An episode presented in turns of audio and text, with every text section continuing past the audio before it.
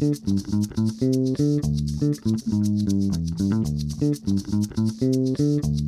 you. Hola, ¿qué tal? Muy buen día a todos y bienvenidos al podcast ANADE. Yo soy Carla Zárate y el día de hoy la verdad es que tenemos un súper invitado de lujo. Él es Arturo Pueblita Fernández, presidente del Ilustre y Nacional Colegio de Abogados de México y socio de Pueblita Abogados. Bienvenido. Hola Carla, qué gusto saludarte. Muchísimas gracias por invitarme al podcast. Al contrario, para nosotros es un honor tenerte acá y además que nos vas a hablar de un tema sumamente actual y que seguimos en el tema regulatorio de ya tenemos, pero ¿qué va a pasar? Digo, ya nos irás platicando. Es un tema muy internacional, cosa que me gusta mucho, y es nada más y nada menos que impuestos a la economía digital. Y entonces todo el mundo nos quedaremos para empezar y yo creo que lo primero que nos viene a la mente pues es el tema pandemia, que obviamente entonces la economía digital creció muchísimo, ¿qué está pasando? ¿No? Y, yo creo que para empezar sería bueno decir qué es economía digital primero. Claro, mira, con todo gusto. Además, también quería mencionar que además soy este, orgulloso analista a partir del 2021, así que también lo puedes considerar así. Claro que sí. Bueno, ¿qué quiere decir esto de la economía digital? Estamos hablando de una serie de manifestaciones en las actividades económicas que se realizan del día a día, en donde hay una participación ya sea total o parcial de las actividades digitales. Y en este sentido, a mí me gustaría empezar haciendo un paréntesis que resulta, en mi opinión, muy interesante. Porque siempre que nos dicen algo de la economía digital, de manera inmediata pensamos en Facebook, pensamos en Amazon, pensamos en eh, Spotify, en Netflix, pensamos en estas grandes empresas que tienen que ver con la economía digital, que además son parte ya de la vida cotidiana de absolutamente todas las personas, de muchísimas personas a lo largo y ancho de todo el mundo. Pero además te quiero decir que existen eh, actividades que se realizan 100% a través de canales digitales y existen también actividades que se realizan parte en canales digitales y otra parte se realiza en la prestación de servicios o en la entrega de bienes tangibles. Cosa que se vuelve muy importante para diferenciar y que yo quiero arrancar con esa diferenciación porque comúnmente cuando estos temas son abordados internacionalmente, no se hace esta distinción.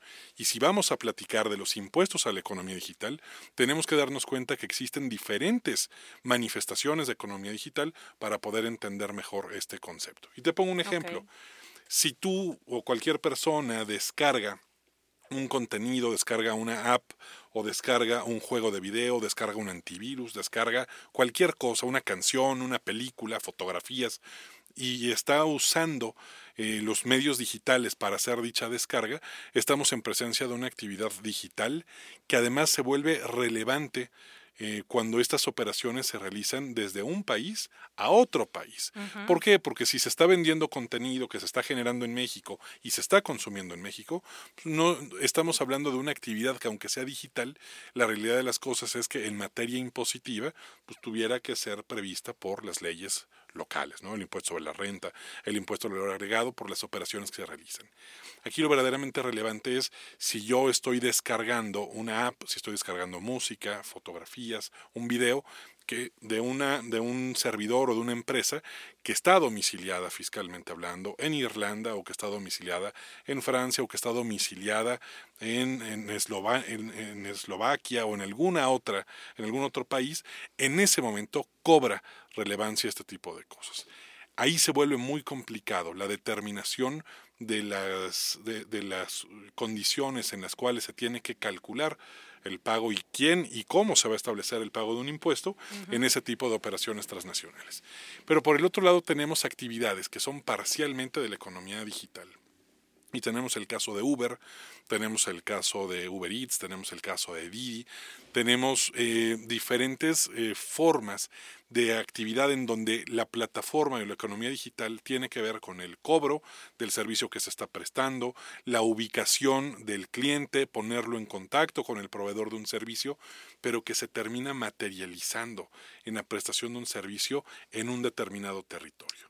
Entonces estamos hablando de, de conceptos de la economía digital muy diferentes o si yo compro una playera y la pido por Amazon y me está llegando a mi casa, es muy diferente si lo que yo estoy descargando es un antivirus, es contenido, es meramente digital. Esta es una primera diferenciación que a mí me gustaría hacer para poder entender justamente de qué es de lo que estamos hablando, porque se tiende a hablar como si todo fuera un solo concepto y la realidad es que no es así. Pero te voy a poner además otro ejemplo muy importante, Facebook.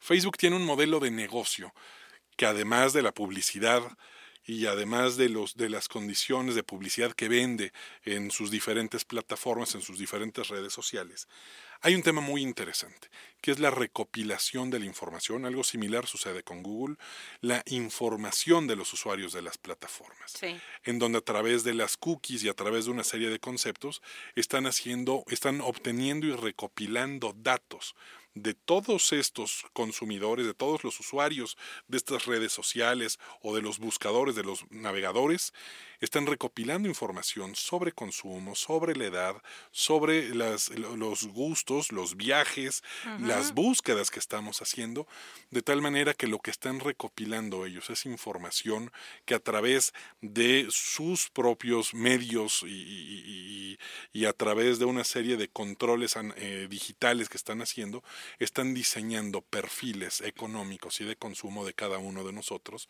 que a su vez eso es vendido a los potenciales eh, vendedores y suministradores de bienes y servicios, de tal manera que eso también tiene un valor. Y eso siguen sin entender internacionalmente, seguimos sin entender cómo se come eso. Es muy difícil. Eso te iba a decir, eso es sumamente complejo, porque además estamos hablando de información recopilada de muchísimos países.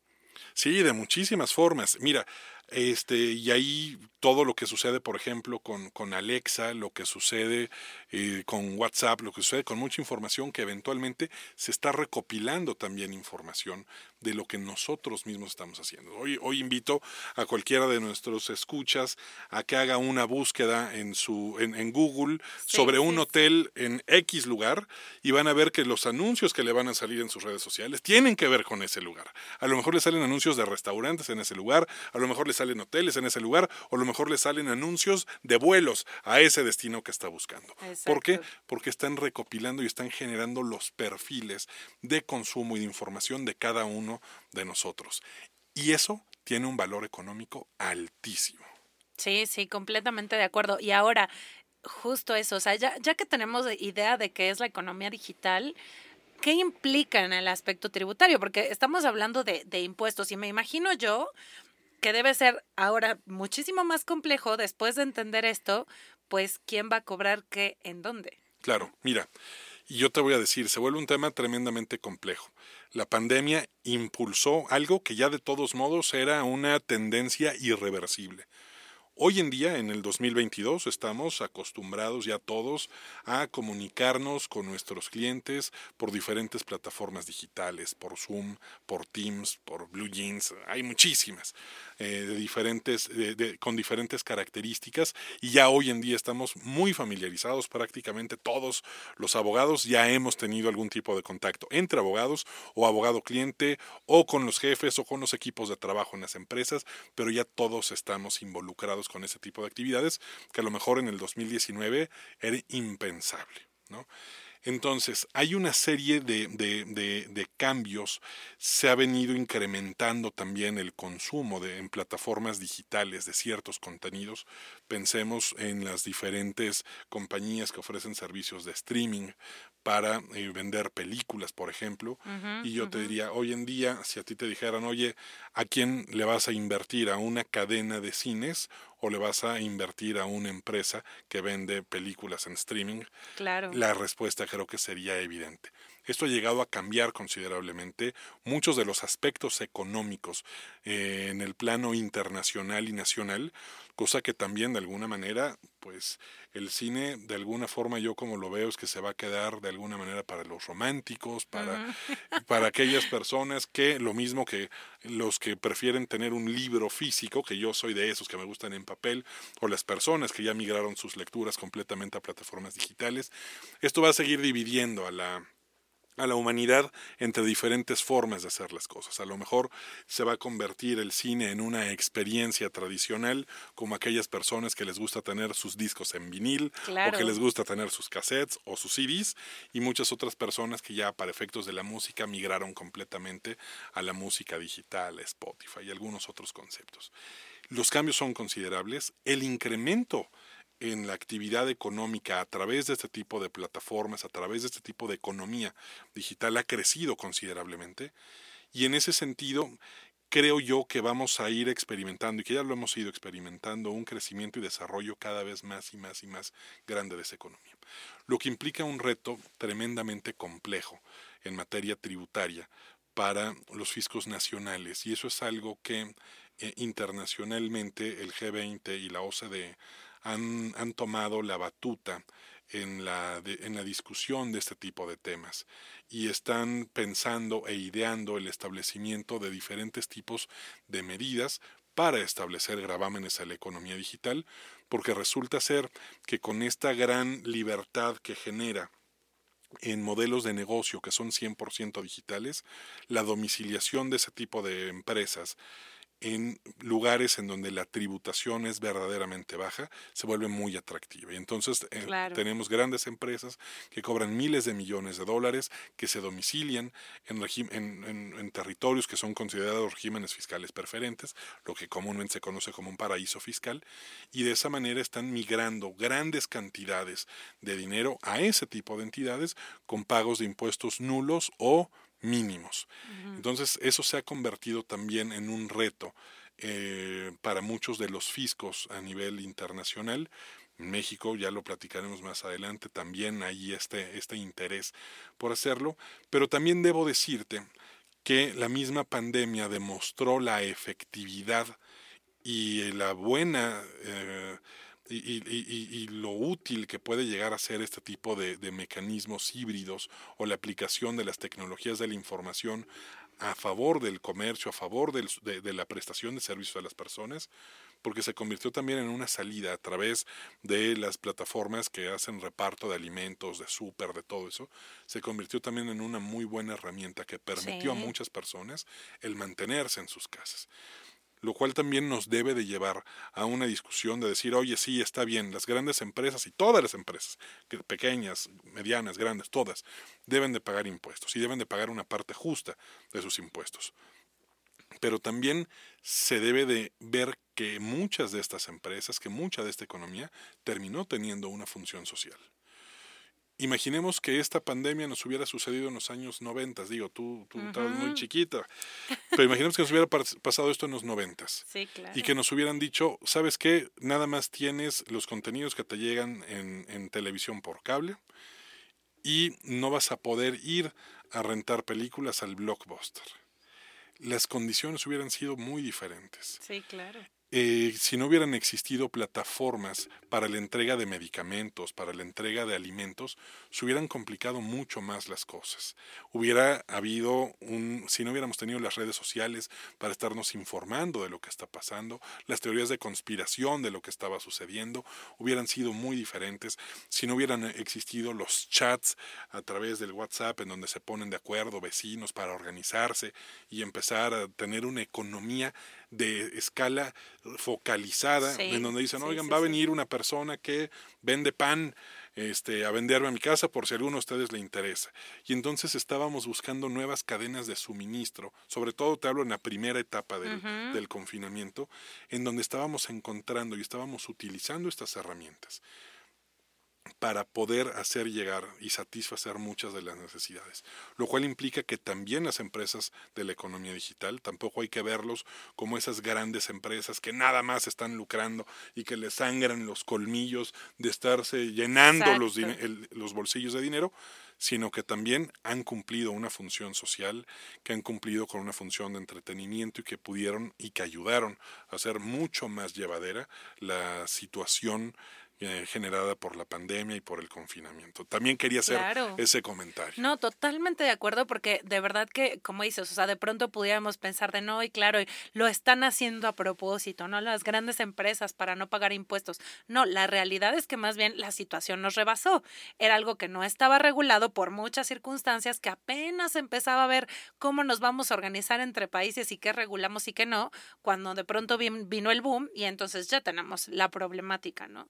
Entonces, a ese respecto, ¿qué, ¿qué, se está tratando y qué se está platicando a nivel primero internacional? ¿no? O sea, ¿qué reglas piensan poner entre todos? ¿Ya hay algunas? ¿Qué se platica al respecto? Mira, se sigue discutiendo mucho. Específicamente en el seno de la OCDE están desarrollando un proyecto que les llaman Pilares 1 y Pilar 2, en donde se establecen una serie de condiciones para el estudio y el análisis de las mejores condiciones para el establecimiento de gravámenes en materia eh, de, de, comercio y de economía digital, impuestos a la economía digital.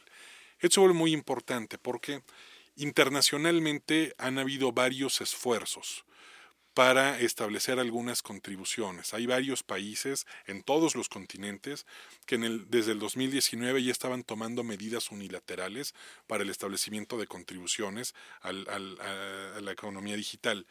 Algunos países, como era el caso de Francia, había propuesto un, impuesto específico a la economía digital del 3%, situación que llevó a poner en discusiones, eh, por lo menos de carácter eh, en, medios de comunicación con el entonces presidente de Estados Unidos, Donald Trump, empezó a contestar que si les iban a establecer un impuesto a las empresas americanas que estaban descansando en economía digital, entonces se iba a establecer un impuesto especial al vino francés. y empezaron a ver eh, idas y vueltas. En algunos países, te digo, Francia, estaba impulsando la creación de, este, de, un impuesto especial en materia digital, pero en muchos otros países se empezó a hablar del establecimiento de impuestos que sería el equivalente al IEPS mexicano o impuesto al valor agregado mexicano, diferentes tipos de contribuciones para tratar de cegar el paso o para tratar de obtener algo de la derrama económica que genera la economía digital. Pero una vez más te digo, sin hacer un análisis adecuado y sin esta diferenciación que te digo, hay tres grandes grupos de empresas de economía digital, las que prestan bienes y servicios completamente digitales, las que venden, eh, las que prestan bienes y servicios parcialmente online, parcialmente de manera presencial y aquellos que únicamente lo que hacen es vender la información que tenemos todos nosotros.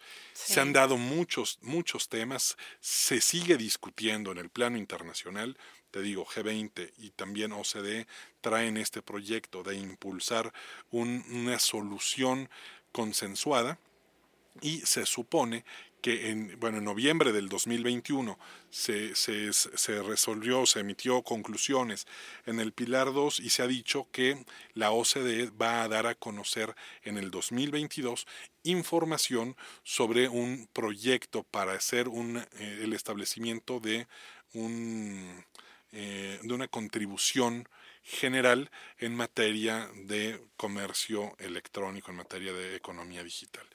Pero seguimos esperando que se pongan de acuerdo en ese sentido.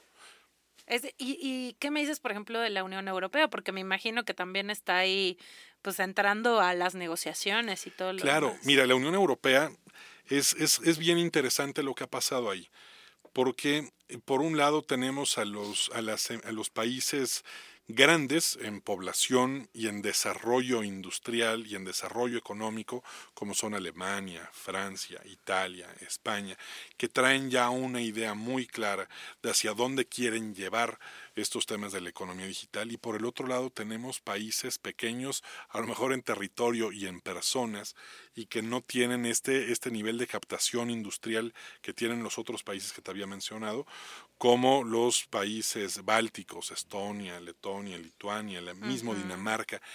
Eh, Luxemburgo, que están jalando en sentido contrario y que no ayudan a que se logre un consenso europeo para el establecimiento de una contribución al comercio exterior. ¿Por qué? Porque comúnmente este tipo de países pequeños, una de sus formas de competir y de generar inversión en ellos es precisamente captando a este tipo de empresas de la economía digital, lo que vuelve muy complicada la, toma de decisiones unánimes que se necesitan en el seno de la Unión Europea. Entonces, ahí también encontramos una serie de, de, de, de, jalones que se están dando los diferentes países y que eventualmente también creo que es algo que va a terminar sucediendo, aún con lo que se resuelva en el seno de la OCDE para este 2022 y que te digo, supuestamente habría algo ya para el 2023. Y, y a ver también, como dices, quién quiere acatar eso, ¿no? Y que realmente haya un consenso, por lo menos entre la mayoría de los países. Pues mira, muchos lo van a querer porque muchos están saboreando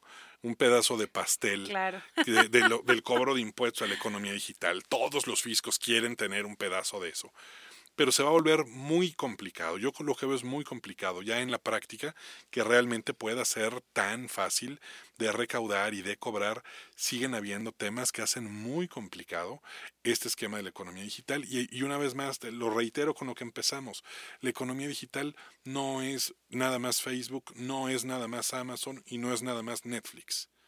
Estamos hablando, estas tres empresas tienen modelos de negocio completamente diferentes y las propuestas que se han ido haciendo en diferentes países, lo que se está discutiendo en el, en el seno de la OCDE, en mi opinión, no alcanza a cubrir hasta ahorita estos temas de la venta de perfiles económicos de los usuarios.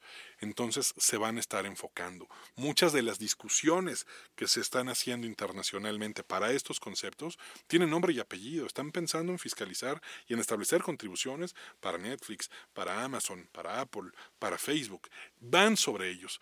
Y eso a su vez lo están generando en función de umbrales de millones de dólares. De si, si, rebasan sus operaciones cientos de miles o varios eh, miles de millones de dólares, entonces serán susceptibles a este tipo de medidas. Pues, esto en la materia fiscal siempre termina siendo el juego del gato y el ratón. Claro. ¿Qué es lo que van a hacer? Pues empezaremos a ver mecanismos para la partición de modelos de negocio. Es, se vuelve muy, muy, muy complicado. Todavía es algo que vamos a ver. Y eso también a mí me interesa mucho que, que los que nos escuchan les quede claro. Eh, los sistemas impositivos que tenemos en México, el impuesto sobre la renta, es un impuesto que fue diseñado eh, en, en, Inglaterra en el siglo XIX. Y en México ya acabamos de cumplir 100 años. En el 2021 cumplimos 100 años de tener un impuesto sobre la renta. Es un, es un impuesto de diseño. Y este impuesto sobre la renta vino a sustituir modelos arcaicos de, de tributación que existían en el siglo XIX y antes, que básicamente estaban enfocados a los temas de comercio exterior y algunas manifestaciones aisladas de riqueza. Todos hemos escuchado que Antonio López de Santana, el peor presidente de la historia de México, era tan mal presidente que había establecido impuestos a las ventanas. Oye, estaba loco Santana, ¿qué, qué estaba pensando? No, las ventanas eran una forma de determinación de capacidad contributiva. Pensemos, y además eso sucedía lo mismo en Europa y en todos lados, pensemos en una casa de una familia humilde que a lo mejor tiene una o dos ventanas. Pensemos ahora en una gran residencia en las lomas de Chapultepec y vamos a ver que tiene una gran cantidad de ventanas. A lo mejor hoy en día un indicador, y no quiero darle ideas al fisco, eh, un indicador, cada que cualquiera de nosotros hace un examen eh, socioeconómico, le preguntan a uno cuántos focos hay en tu casa. Si en tu casa no hay luz, pues ya estamos hablando de un indicador socioeconómico alarmante. Si en tu casa hay uno o dos focos, estamos hablando también de un perfil y si pensamos en una gran residencia, igual te digo, en las zonas de Chapultepec, en el Pedregal, vamos a ver que hay focos junto a los focos de los otros focos y de los focos. Hay focos por todos lados. Entonces se vuelven indicadores de riqueza o se vuelven indicadores de una capacidad económica. Bueno, lo bueno es que si nos quisieran poner un, un impuesto a los focos en México, lo resolvemos como lo hicimos con las ventanas, que tapiamos las ventanas, aquí quitas los focos y se acabó la cosa. Exacto.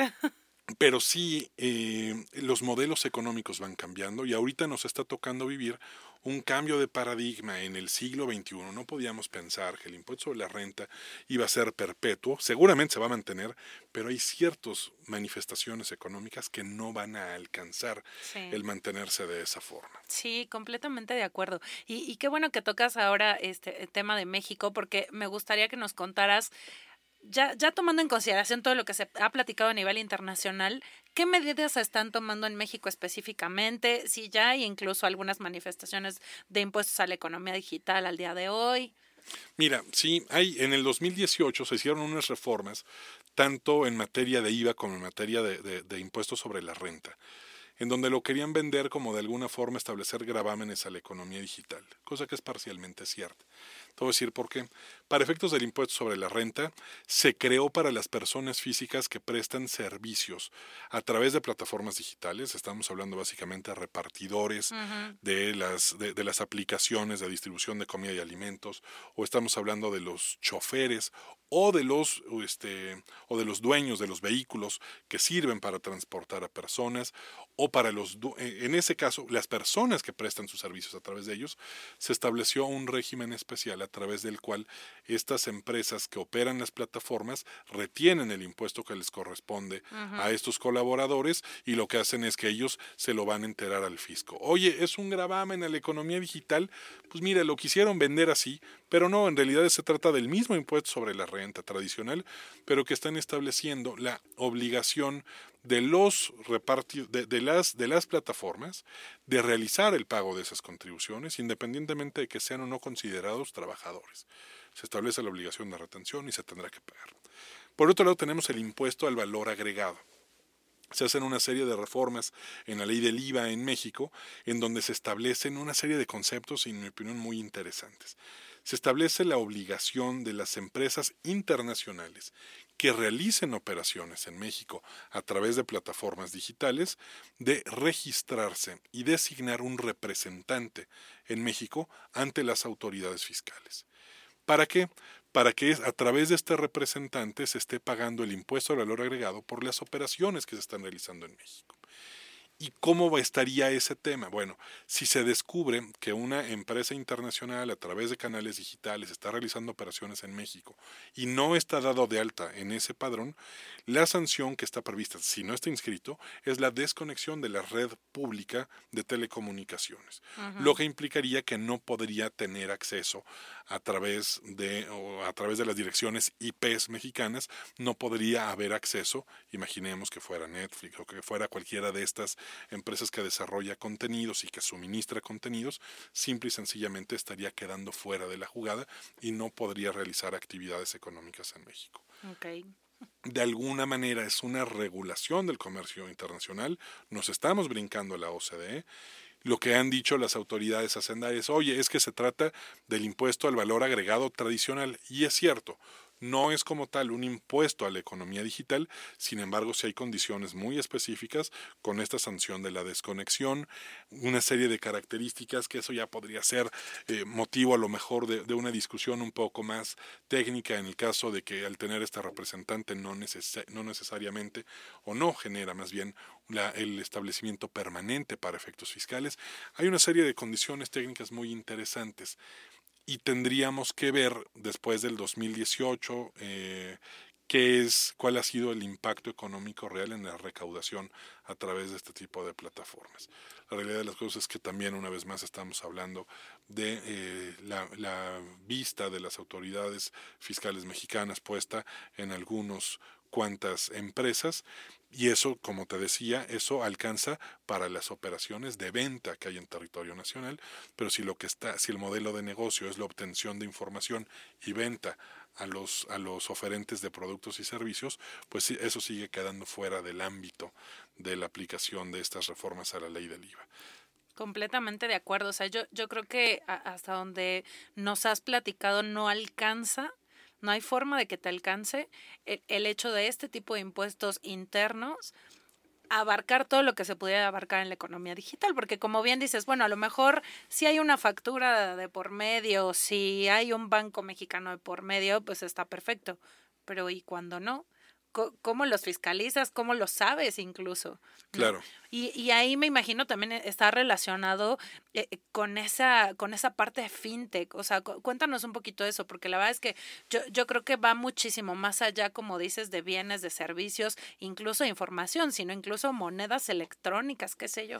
Claro, mira, y, y además ahí se vuelve también súper interesante todos los temas vinculados con eh, la ley FinTech, todo lo que está relacionado con los servicios financieros de la, a través de, plataformas digitales, eso es algo que no han volteado a ver las autoridades, no de México, internacionalmente no es uno de los fenómenos a los que se les esté volteando a ver para los temas estos de la tributación. Están tan enfocados en agarrar a Apple, a Facebook, Netflix, a todos estos, que han descuidado muchos otros aspectos. En México sí tenemos una ley fintech, fue la primera ley en materia de regulación de servicios eh, financieros a través de plataformas tecnológicas a nivel mundial. Sin embargo, es una ley que dejó mucho que desear, está muy cojita, recoge únicamente dos diferentes modalidades de actividades eh, de, financiamiento, de actividades financieras digitales, como es el caso de las empresas electrónicas de control de pagos, que ahorita si quieres eso va muy relacionado con la pregunta que haces, y el otro es todo lo relacionado con el crowdfunding, estos mecanismos a través de plataformas digitales para financiar proyectos, que son muy interesantes, pero quedan todavía Fuera de estos conceptos, el tema de las criptomonedas, que sigue sin estar regulado en México, aunque se dice que ya México está trabajando en la preparación de su propia criptomoneda. Se habla de algunos otros, eh, o existen otras modalidades de, de, las empresas fintech a nivel internacional que siguen sin ser modelos de negocio estructurados y, y regulados, como es el caso de las empresas que prestan servicios como una especie de seguro en ciertas operaciones, existen también modelos de negocio muy similares a lo que sería el factoraje financiero a través de plataformas digitales internacionales que al día de hoy siguen sin estar reguladas. Por ahí se alcanzan a ver en algunos casos algunos anuncios que tienen que ver con empresas que te dicen, oye, tienes una deuda por cobrar fuera de México, búscanos y nosotros te ayudamos a, recuperarla. Se trata de mecanismos a través de los cuales lo que están buscando son estas empresas que van a ser, te digo, una especie de facturaje financiero internacional, lo que están buscando es que el dinero no llegue a México. Y eso le debería de estar llamando mucho la atención a las autoridades fiscales. Son modelos de negocios en donde lo que están haciendo es que van a pagar cuentas en el extranjero a empresas mexicanas desde cuentas mexicanas y lo que quieren hacer es dejar el dinero en extranjero de una cuenta a la otra. Eso es lo que le debería de estar llamando la atención a las autoridades fiscales y lo están dejando completamente fuera. ¿Por qué? Porque no es algo que tengan en la vista, en la mira, se han enfocado más en las grandes empresas que cobran miles de millones de dólares y lo que te decía hace rato del, gato y el ratón, están dejando fuera, se están yendo por una serie de, agujeros, se están saliendo una serie de contribuyentes que están insertos en la economía digital y que nadie los está volteando a ver.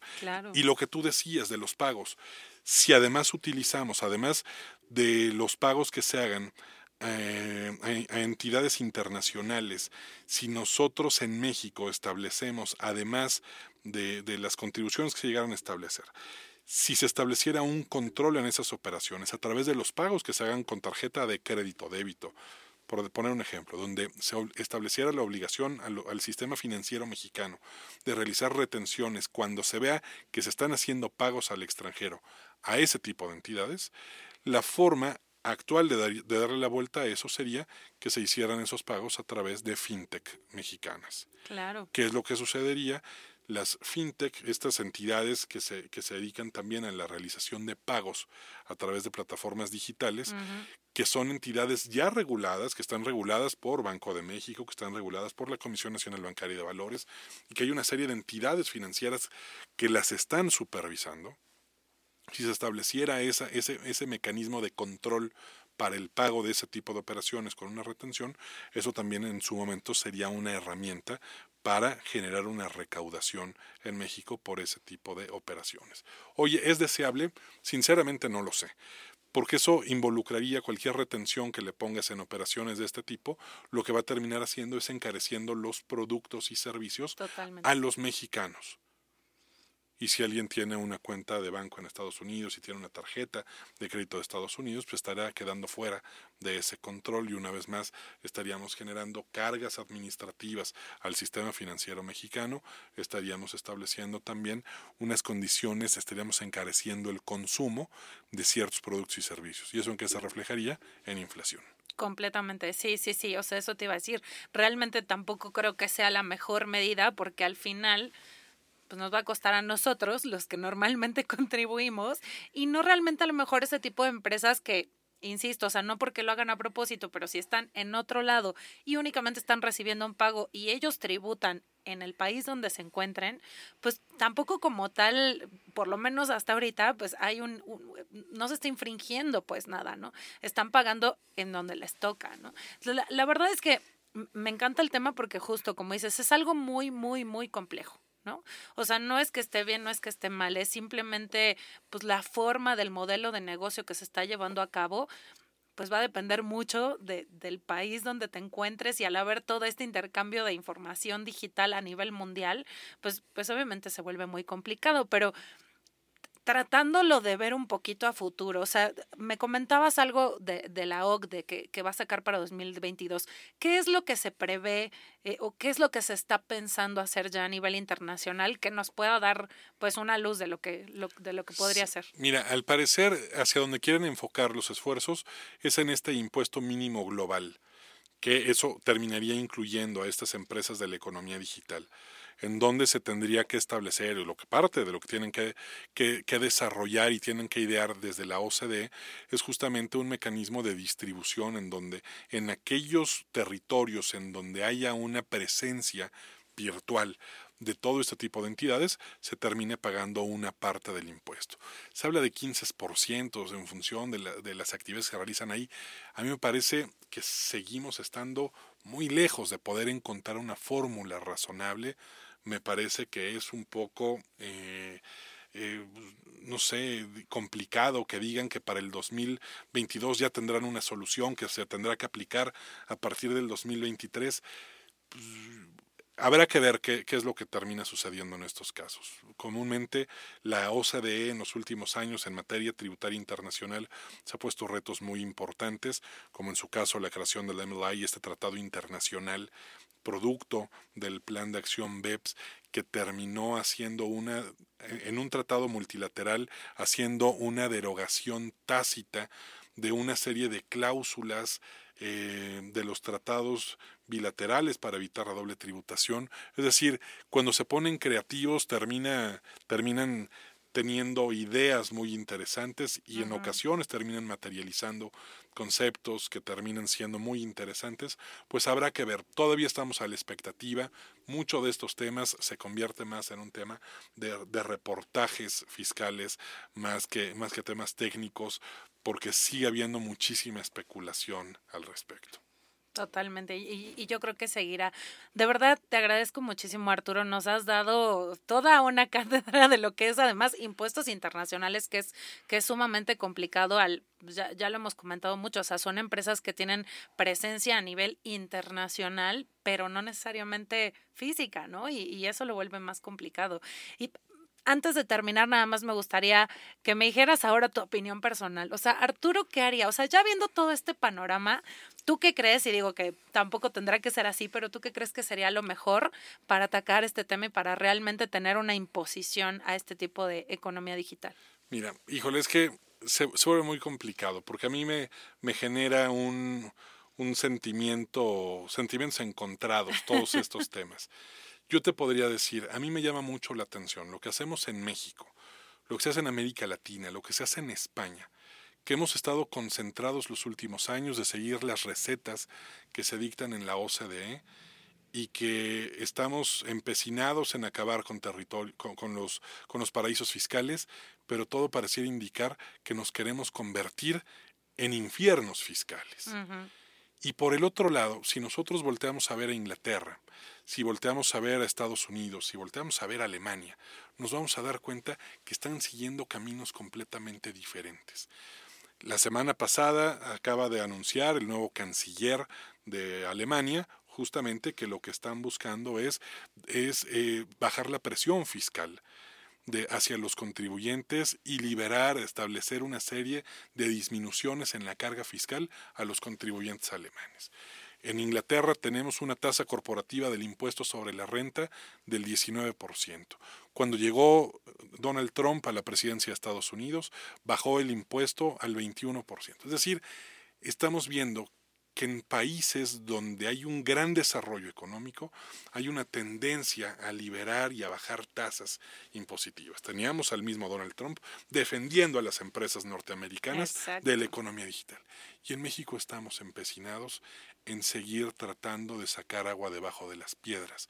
Queremos tener a las autoridades fiscales más agresivas del mundo. Queremos tener leyes fiscales penales que a cualquiera terminen cuadrándolo y terminan generándole un problema de carácter penal. Creo que nos estamos equivocando. ¿Qué creo que es lo que tendría que suceder? Y te hablo en términos generales y ahorita regresamos a la economía digital. Creo que debemos de entender mejor y tenemos que madurar la idea de lo que es la economía digital. Creo yo que lo que tenemos que replantearnos como país es tener un sistema tributario que sea más productivo Oye, se, se, dice mucho, es que las grandes empresas no pagan. Eso es falso. Las grandes empresas pagan. Las grandes empresas generan una gran cantidad de empleos y cada uno de esos empleos genera retenciones que terminan recibiendo el fisco. Lo que tenemos que dejar de pensar es es, es, dejarnos a un lado mucho de la ideología, es que si izquierdas o derechas, y lo que tenemos que centrarnos es en tener una proyección económica de decir, volvámonos un país competitivo. Siendo un país competitivo, atraeremos inversión, siendo un país que trae inversión, estaremos generando empleos y estando generando empleos vamos a generar una derrama económica que va a redundar en los beneficios económicos de los mexicanos. Entonces, ¿qué hacer con la economía digital? Creo yo que nos tendríamos que centrar más en volvernos competitivos internacionalmente. Mejor luchemos por la captación de inversión. Inversión, claro. Y después nos ponemos a pelear que si se está llevando muchísimo dinero Netflix porque están eh, es porque las personas están viendo películas en México. Oye, ¿y qué impacto económico trae eso para México? La realidad es que nada. El impuesto al valor agregado es cuando se agrega valor. ¿Qué valor está agregando realmente que una persona prenda su tele, prenda el aparato a través del cual canaliza Netflix y que lo esté viendo. ¿Qué valor agregado hay por parte del país? Ninguno. Si se está utilizando la red pública de telecomunicaciones, el servicio de telecomunicaciones que tenga contratado esa persona, ahí están pagándose los impuestos en México. ¿Qué creo que tendríamos que hacer incluso como país? Creo que hay muchísima, muchísima eh, información tergiversada. Creo que en el caso de la misma OCDE se ha convertido en una, en una bandera política. Creo que lo han tomado también como un gran distractor de la economía digital, porque estamos hablando que los esfuerzos los están concentrando en no más de cinco empresas. Lo que tendríamos que estar pensando, te digo, en el caso mexicano, es ser más competitivos. Completamente de acuerdo. Muchísimas gracias, Arturo. De verdad que sí, o sea, no lo pudiste decir mejor. Yo, yo también siempre he sido de esa idea y creo yo que deberíamos más preocuparnos por realmente tener vaya, buenos impuestos que obviamente sean eh, suficientes para el gasto público, pero que deben existir, claro que van a existir si tenemos más competitividad, más empresas con ingresos suficientes, etcétera. O sea, eh, coincido contigo y la, y la verdad es que creo que podemos ir en el camino, sí, y siempre y cuando también analicemos, como, como bien dices, estos temas, porque yo creo que estamos muy lejos todavía de entender el impacto total que puede tener a nivel internacional, ¿no? Así es, así es. Hoy pues encantado de haber participado con ustedes en el podcast. Este, un saludo a todos mis amigos de la NADE y espero que sea interesante para todos. Así será, de verdad, muchísimas gracias a ti. Fue un honor tenerte aquí con nosotros. Que no sea la primera y la última, por favor. Te, esperamos aquí nuevamente. Y muchísimas gracias a todos nuestros escuchas por escuchar este podcast. Ya lo saben, no se pierdan el siguiente podcast a nadie. Buen día. Este es un podcast de la Asociación Nacional de Abogados de Empresas. Producido por Southside Music Música de Southside Music.